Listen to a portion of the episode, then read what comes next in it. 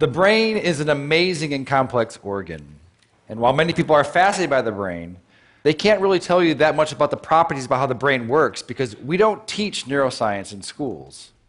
And one of the reasons why is that the equipment is so complex and so expensive that it's really only done at major universities and large institutions.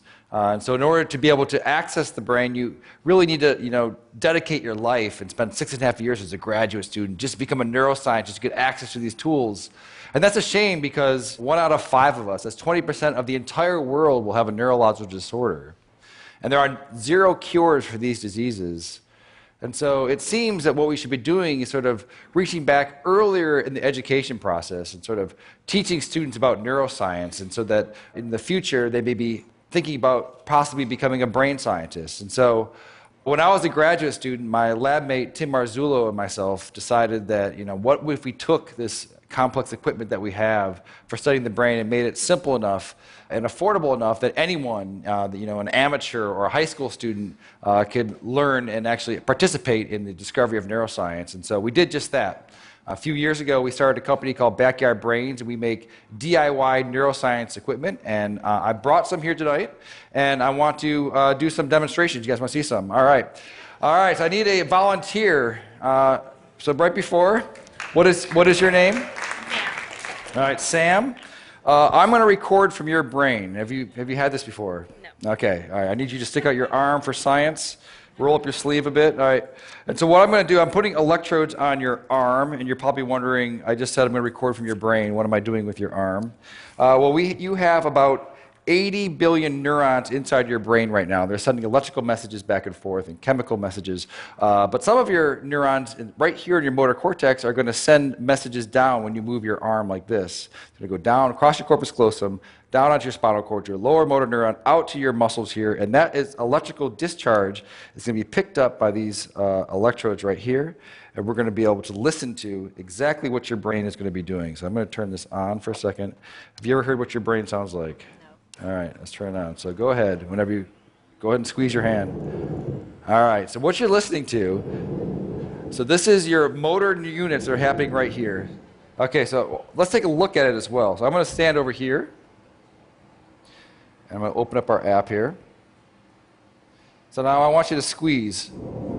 Yeah, so right here, these are the motor units that are happening from her spinal cord out to her muscle right here. And as she's doing it, you're seeing the electrical activity that's happening here. We can even click here and try to see one of them. So keep doing it really, really hard. Yeah, so now we've paused on one motor action potential that's happening right now inside of your brain. Okay. Uh, do you guys want to see some more? All right. That's interesting, but let's get it better. Okay. Uh, I need one more volunteer. Okay. What is your name, sir? Miguel. Miguel. All right.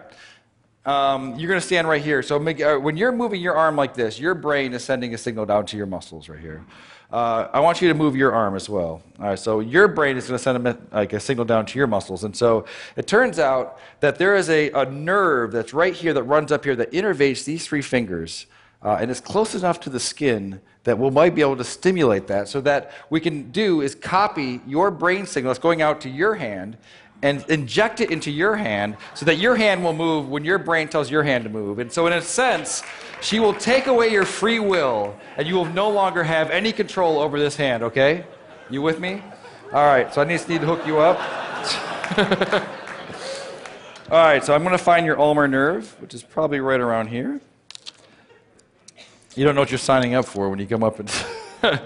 so now I'm going to move away and I'm going to plug it into our human to human interface over here.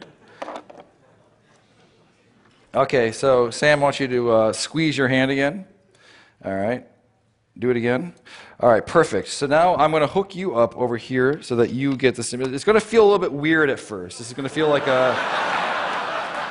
You know, when you lose your free will uh, and someone else becomes your agent, it does feel a bit strange. So I want you to relax your hand. All right, and Sam, you're with me? All right, so you're going to you're going to squeeze. I'm not going to turn it on yet, so go ahead and give it a squeeze. All right. So now, are you ready, Miguel? Ready as I'll ever be. Okay, so I've turned it on. So go ahead and turn your hand. Uh, do you feel that a little bit? No. Okay, do it again. Oh, a little bit. A little bit. Okay, so relax. No, do, hit it again. Okay. oh, perfect, perfect. All right, so relax. Do it again. All right, so now. All right, so right now, your brain is controlling your arm and it's also controlling his arm. So go ahead and just do it one more time. All right, so that's perfect.